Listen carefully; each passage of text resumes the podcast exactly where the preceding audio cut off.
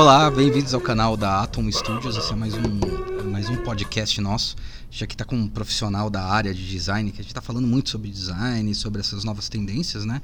E não só isso sobre a nova tendência, mas o pensamento do design em si, né? E a gente está aqui com o Marcelo Farias, é um grande amigo meu.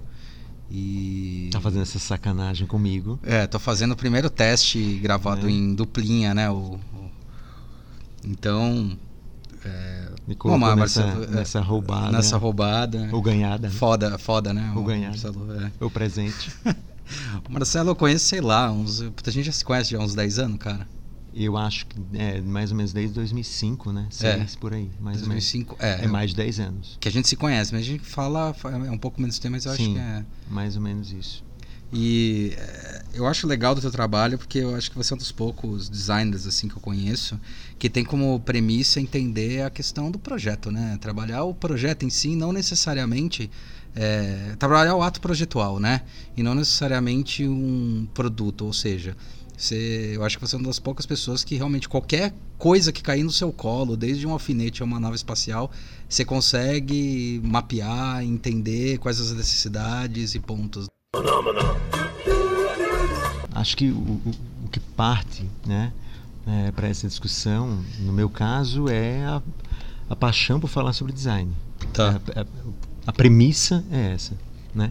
E entender design não com foco no produto, Tá. porque é o fetiche, né? Existe o fetiche geral de que o produto, né? Isso é culpa dos entender italianos, produto. Aí eu acho que é um equívoco, sabe? É, né? interpretação em relação aos italianos.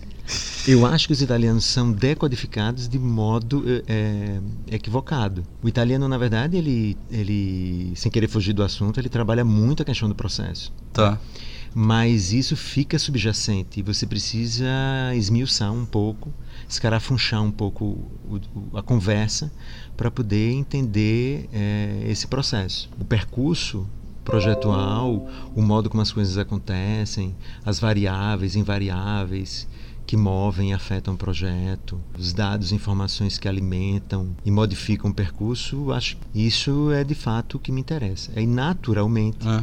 né? Isso acaba envolvendo muitas disciplinas, Ah, né? é, Você nós somos tá- multi transdisciplinares, né? é da Por natureza, do né? design, né? Temas mais subjetivos, relacionados à comunicação, à linguagem, à percepção. A linguagem falada e a não, né? A, Sim, a linguagem verbal. e a não né? verbal, E a né? não- principalmente a não verbal, que é a linguagem verbal, é. que o design praticamente Mais galga, né? se, se dedica. E é pouco investigada. Em alguns momentos foi um pouco de atenção, mas hoje talvez menos, eu acho. Por que, que você acha? Porque é muito subjetiva para as pessoas tangibilizarem ou não? Não, eu acho que a linguagem hoje se tornou um elemento de outro plano por conta dessa explosão de oferta de soluções e design de toda a natureza, o tempo em que as coisas acontecem, o modo como as coisas acontecem. Então existe uma pouca dedicação em relação à construção dessa linguagem. né? Essa linguagem se dá por um processo, ela não se dá de maneira espontânea, ela se dá por, por decisões, escolhas, né? que o projeto ou é afetado ou ele mesmo provoca. E você acha que essas Então- poucas, que você fala que tem uma pouca exploração, né? É devido ao- ao- aos novos designers que estão vindo, que não estão entendendo isso? Não, acho que de maneira geral é pouco discutida. Se você for verificar número, por exemplo, de biblio- bibliografias, Tá. textos a respeito desse assunto, nós vamos encontrar de maneira bem espaçada. né? Tá. Em outras épocas, naturalmente, isso era um tema mais em voga, de maior interesse. Né? Mas é engraçado porque eu tô Pô. vendo cada vez mais vir essa, essa história aí do, do neuromarketing, neurociência, ajuda isso, não ajuda? Bebe um pouco, mas. Sim, sim, de algum modo sim. Porque, eh, por outro lado, a gente não pode esquecer que a linguagem ela não é um elemento isolado do processo. É consequência né, de uma série de outros fatores tecnológicos, produtivos, materiais, eh, de comportamento. Então, ela, na verdade, é uma expressão disso. Né? Eu utilizo a linguagem, e aí é importante entender essa linguagem não como só forma Tá, e cor, tá. né? Mas quando a gente fala de linguagem, a gente está falando de som, a gente está falando de cheiro, textura, Aham. né? Ou seja, envolve todos os sentidos. Então tipo, a linguagem de maneira, linguagem, é, tipo, de maneira mais entender isso de maneira mais ausente, ampla, assim, né? O, o modo, inclusive, como as pessoas eh, manuseiam a solução de design, como é que elas movimentam, interagem, isso gera uma linguagem. Tá. Então, eu acho que entender linguagem dentro desse, dessa dinâmica me interessa muito mais do que entender linguagem apenas como uma forma que comunica x, y, z mensagem. Agora, é, quando a gente trabalha com esse lado subjetivo, como é que você, você materializa isso? Quer dizer, Isso é, só, isso é só um não. teste, tá? Eu já estou atrapalhando a gravação para ele nem imaginar utilizar. Tá atrapalhando nada, isso aí já foi, já ferrou. Agora perdi, olha lá. É, é super subjetivo, certo? Como é que você materializa isso para mostrar Ó. para as pessoas de uma maneira objetiva? Porque É da natureza do design a subjetividade. Então, assim, né, não, não temos como. A gente utiliza a materialidade, a gente utiliza essa concretude para dar sentido. Para isso que é subjetivo. Agora, pra gente expressar pros outros ou mostrar pros outros os resultados disso. É complicado, não é? É, Sempre foi, aí a gente cara. também tem que considerar o contexto desse outro. Perfeito, é. né? Então, é. se a gente está falando Concordo. de um outro, É, vamos falar um outro assim, sensível, mas- interessado, é, pegando, por exemplo, um cliente. É, isso que eu ia empresa. falar, um cliente. É, que às vezes nem tá empresa. tão interessado, tá interessado É. em resultados. Aí, pra, é, Que nesse- óbvio que a gente apresenta, mas. Sim, sim. Eu acho que é, é, todo projeto de design, nesse tipo de contexto, ele deve contemplar compartilhamento de conhecimento. Não dá para entregar só um produto. Porque eu vou estar entregando aquilo que eu chamei de fetiche. Sim, sim. Ou seja, sim. é, Sim. o mercado já tem esse fetiche Sim. pelo produto final, evidenciado por outras áreas que não cabe a- aqui citar, Tá. né? Ah, se quiser citar também, cara. né, Enfim. Polêmica! É, acho que um componente do projeto é compartilhar conhecimento, é trocar conhecimento. Então, deve estar inserido nesse valor do projeto quanto eu ensino para o meu cliente. Né? Ele não vai ser a mesma pessoa depois que ele passa por uma experiência projetual. Então, o ganho dele vai muito, muito além desse produto Mas que ele, ele vai também tem que estar receber. aberto pra isso, né? Porque tem uns que, pelo ele amor tem de Deus, cara. ser, Você entrega ele tem o cara que não ser entende. sensibilizado, ele tem que É, ser sensibilizado. convidado a perceber beleza nesse assunto. Tá. E naturalmente perceber que isso tem tudo a ver com economia, tem a ver com comercialização, com distribuição, com desejo. Né, de consumo, com consciência. É, eu costumo É, até dizer para os clientes que não existe nada que eles falam, né? Ah, o importante é a gente gerar lucro, dinheiro e tal. Até brinco com eles, eu falo, é, mas o merc- um dos mercados mais subjetivos do universo é a bolsa de valores, né? É sabe tudo que é, especulativo. É, mas que é, mais muito interessante? bizarro, As pessoas falam isso, É. mas elas esquecem de parar alguns minutos para entender como é que elas se comportam na vida delas no ato de compra. Sim, né? Então, assim, é quase paradoxal. sim. né? O cliente, que é um cara que, enfim, um empresário, é uma pessoa que tem um- uma condição de transitar no mercado e, e adquirir produtos, serviços, que na verdade ele que também compra movido por esses outros Uhum. aspectos, ele simplesmente naquele momento da reunião, o da demanda ele esqueceu. então eu preciso lembrar a ele que ele faz isso exatamente quando ele vai comprar um relógio, quando ele vai comprar um tênis para fazer uma corrida, quando ele vai comprar um presente para né, a um esposa, Presente. é. para o filho, para a sogra, é, enfim, ele, ele age desse modo. Então a gente precisa, falar, precisa recordar as pessoas desse, dessa, desse mecanismo que envolve é, a nossa relação com, com, com o mundo material, né? Aí Até- os produtos. É, eu acho até porque tem outra coisa, né? Marcelo, é- é melhor chamar Farias, né? Chamo mais assim. Acho que até tem outra coisa, né, Farias? É uma coisa que é engraçado, que eu já, já passei também. Foi muita gente falar, ah, vocês inventam essa história. Eu falo, não, a gente é um observador dos acontecimentos, né? E, e mapeia eles. Então, assim, não é uma coisa que se inventa, é uma coisa que se observa durante séculos, milênios, né? Quantas vezes essa questão do comportamento humano e, e- e como traduzir isso. Então, isso é uma coisa também que às vezes bate, né? Quando a gente vai falar com o cliente, ou já teve situações, não muitas, mas já teve situações que o cara fala, ah, mas aí vocês vão inventar uma história? Eu falo, não, a gente não inventa uma história, tá? A gente conta os fatos. A É gente interessante porque se a gente for cria um olhar, enredo. é, e quando a gente vai, se a gente recordar eles, por exemplo, naturalmente eles passaram pelo ensino é, superior, provavelmente. é. superior, Ah. ensino médio, Ah. fundamental, enfim, Isso, eles ah. estudaram alguma coisa relacionada à, à pintura nas cavernas, né? Ah, e a gente rupestre. observa pintura rupestre, né? E a gente observa que aquilo é uma representação de um fato. Aquilo tem um propósito, aquilo tem um significado, né? Os objetos religiosos, Uhum. todos eles são carregados de mensagem, de significado, de intenção. Não é aleatório. Uhum. Então, assim, o mundo material ao nosso entorno, ele, ele tem um sentido, Sim. né? Então, se a gente ficar um pouco mais sensível a isso, né? Ou seja, convidar a- essas pessoas a começarem a enxergar que é uma outra, outro modo de observar o mundo, a gente vai acessar essa informação que naturalmente está ali no, no pensamento deles, Uhum. mas que não foi discutida, não foi experimentada, não foi eh, eles não foram estimulados a, a conversar sobre esse Tá. assunto, né? É, acaba sendo por isso que eh, essa coisa de pare- parece que é um assunto acadêmico, não é nada Não, não é, acadêmico, é, um não, assunto não é. relacionado à vida, Sim, né? sim. É, a gente se move, deslocamos, escolhemos, decidimos por isso, né? Uma flor que chama atenção, uma composição na natureza que nos chama atenção, parar e ver o pôr do sol e ficar contemplando aquela cena. Isso acontece, sempre aconteceu, Aham. né? Um trovão, um relâmpago. Nós temos essa capacidade de, esse atributo de, É, eu- de perceber beleza em algumas, alguns fenômenos. Algumas nuances, né? É, e o produto não é diferente disso. Não, acho que não é, não. Ele, ele, na verdade é um reflexo, né? É, De tem uma algumas complexidade, inspirações. tem uma envolve uma, um, um conhecimento, mas é, é inerente, ou seja, existe no produto Uhum. porque é da natureza do homem. Sim. Ou seja, não foi introduzido Isso. no homem. É, ou seja, foi é da natureza do É, homem. que é uma coisa que até na hora que eu fui fazer o mestrado, que eu fui estudar um pouco de cowork, né? Uhum. Uma das coisas que eu queria provar era que não é que o cowork ele veio e as pessoas usaram. O cowork era Uhum. uma latência de alguma necessidade que acontecia. E daí estudando isso até, pô, o De Masi falava isso lá na década de 90, né? Uhum. E até o Alvin regra, né? é, e o Alvin Tofflin na década de 80 falava sobre isso, né? Uhum. Sobre essas transformações e tal.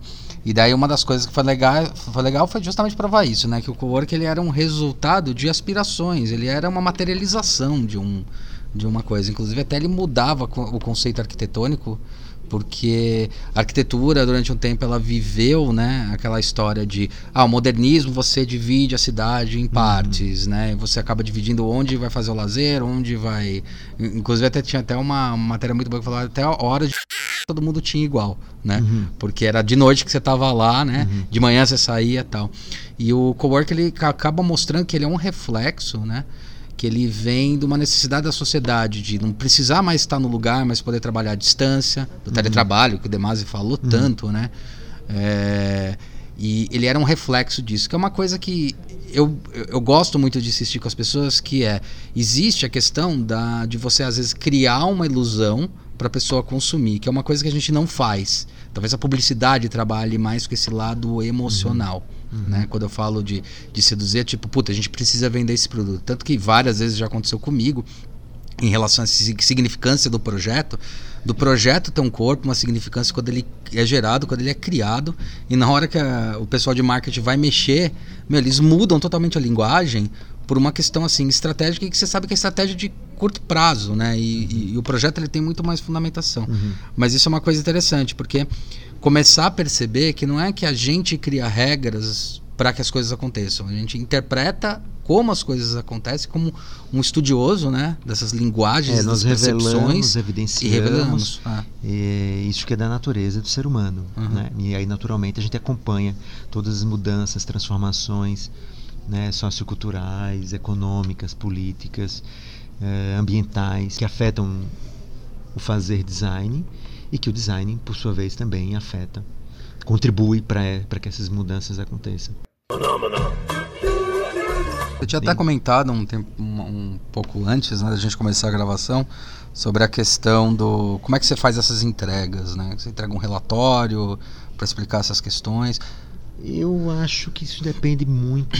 Eu sou bastante orgânico, então É, não, eu tô não, não sigo nenhum É, protocolo. É, apesar de, acho. De, de, de considerar que né, é preciso ter. Agora, é, eu acho que o output, né, o que eu entrego, para um cliente ou demanda, vai depender muito também desse cliente e do que ele precisa. Uhum. Então, às vezes ele precisa de algo mais documental, Uhum. às vezes ele Verdade. precisa isso de algo mais eh, visual, Uhum. né? usando a linguagem verbal ou mais a linguagem visual, ou através de uma determinada mídia. Às vezes um vídeo é mais oportuno. Uhum. Então eu creio nisso. Eu Acho que o perfil do, desse outro é que vai definir como deve ser essa entrega. Né, em termos de informação. Agora, a premissa é: projeto é mais do que produto Uhum. e conhecimento tem que fazer parte dessa entrega. Uhum. Não só da entrega, mas do processo, né? processo como essa entrega, né? Ou Aham. seja, ele precisa, precisa compreender que tem toda uma lógica, um percurso eh, que não é naturalmente linear, mas ele segue uma fases ou etapas né, a serem cumpridas, que existem esses, essas forças que vão atuar no projeto e que modificam o sentido dele ou a direção. Por outro lado, também existe as pessoas também têm interesse pelo, pelo guia manual Ah, o mano. apostila, É, né? é. Nossa, é- isso é É revoltante, tu- né, cara? hum, Dá pra fazer uma apostila de tudo isso que você falou ou do modo como você faz? Assim, não, não dá. É. Porque isso é como querer contar a história da vida de uma pessoa. É que né? eu acho que tem uma. Fazer um dossiê É, da né? vida de uma pessoa. E eu acho que tem outra coisa também. Bom colocar em pauta. A gente faz a universidade, por exemplo, quando a gente faz a faculdade, quando a gente vai aprendendo organicamente com o trabalho, a gente vai aprender, aprendendo também a como observar as coisas da maneira mais adequada. Uhum. E é por isso que eu acho que é importante o trabalho que a gente faz, né? Eu- Eu costumo dizer que a gente é que nem um advogado, sabe? As pessoas podem até saber os direitos e deveres, mas só o advogado vai conseguir saber quais são os caminhos ou como defender Uhum. aquilo da melhor forma possível. E tem várias formas de defender alguma coisa. E em design eu, eu, eu, às vezes me pego na mesma, sabe? O cara fala, ah, você só faz desenho? Eu falo, não, não é desenho, cara, é projeto. Não, mas isso aí você me ensina.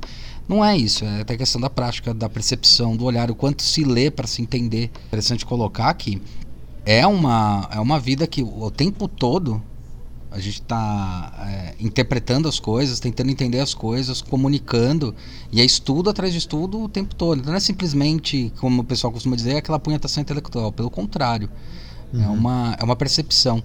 E eu acho que isso gera também em nós, que é muito raro nas pessoas e que eu acho que os designers têm, é, deveriam ter em essência, que é a questão da inovação e da criatividade Uhum. né, que ela é oriunda justamente é, de você conseguir enxergar possibilidades onde talvez as pessoas não enxergassem. Uhum. Porque também faz parte da sua profissão. Você enxergar, você é meio que obrigado. Eu brinco que você é meio que obrigado a enxergar isso. Uhum. Porque você foi contratado para isso. Caindo até na outra tendência, né? O quando, quando você tem que falar realmente a verdade para seu cliente ou para alguma pessoa, né? Quando tá falando aqui de cliente de cliente, falar, olha, realmente o que você queria é interessante, mas não faz parte do, do contexto do seu projeto. Faz parte do contexto da sua empresa. Tá aqui o que está acontecendo. Uhum. Eu, eu sou pago para analisar, eu sou especialista nisso, Uhum. né? Então não adianta você vir falar, ah, mas eu quero desse jeito. Se você quer desse jeito, é, então você não precisava de mim. Você ia partir e vai errar, porque eu tô aqui para identificar onde são os Uhum. pontos críticos, né? Eu acho que o, design em si é isso, né? Entender onde estão onde estão as dores, onde estão os pontos críticos para a gente saber como manobrar, como é, lidar, como até propor novos produtos, produtos, né? Uma coisa que eu falo que na hora que a gente vai criar produto, não sei qual é a sua percepção específica, mas é que na verdade a gente cria primeiro, entende primeiro o ambiente para ver se o pro- produto realmente é necessário para aquilo. É um bom exercício nesse caso, é, que é muito comum acontecer, é que as pessoas estão, enfim, construíram a empresa, né? Uhum. realizaram tudo isso que está expresso é, no mercado. É, porém, essa leitura, às vezes, ela pode ser equivocada. Né? Então, um bom exercício, às vezes até para começar a se aproximar de- desse, desse universo mais subjetivo, é, é, convidar as empresas a vamos ler quem somos nós. Então, assim, quem somos nós de fato? Uhum. Né? Não sobre a Tá. percepção do outro, mas como nós enxergamos. Uhum. E aí, sim, como é que o outro enxerga? Uhum. Né? Que, que face nós temos? Né? Que mensagem nós, eh, de fato, comunicamos? Será que nós utilizamos os elementos, os códigos, os signos, os, os- Adequado, enfim, né? que, que reforçam essa mensagem. E Então, um bom exercício também, é isso, né? porque aí naturalmente você está puxando repertório, você está trazendo outros conhecimentos, mas relacionado ao universo que eles conhecem. Eu não separo a vida acadêmica da atividade projetual. Acho isso uma grande tolice. Até porque não faz sentido sabe? nenhum. É, tipo... não, e também não acho que uma seja mais importante que a outra. Exato, Não é isso. Exato. O profissional design que não tem essa coceira pelo conhecimento, querer desvendar esse mundo que continua em transformação, não creio que ele consiga se enquadrar nesse universo do que a gente chama de design. Eu acho que tem que ter esse, esse, essa curiosidade né, contínua. Esse comichão, né? É, esse comichão, essa coisa que vem de dentro e tem que. Não é. Você pode até instigar a pessoa a ter, uhum. mas ela tem que depois. Essa autonomia, né? Tem que ser endógeno, tem que sair dela. Né? E é isso, mas assim, já para estragar esse vídeo. e é, te conheço, tá? Eu não vou fazer mais, é, relaxa. A gente faz, a gente faz. Não foi boa a conversa, acho que sim, indo por aí a gente. Vai, é, vai. Maná, maná. Maná, maná.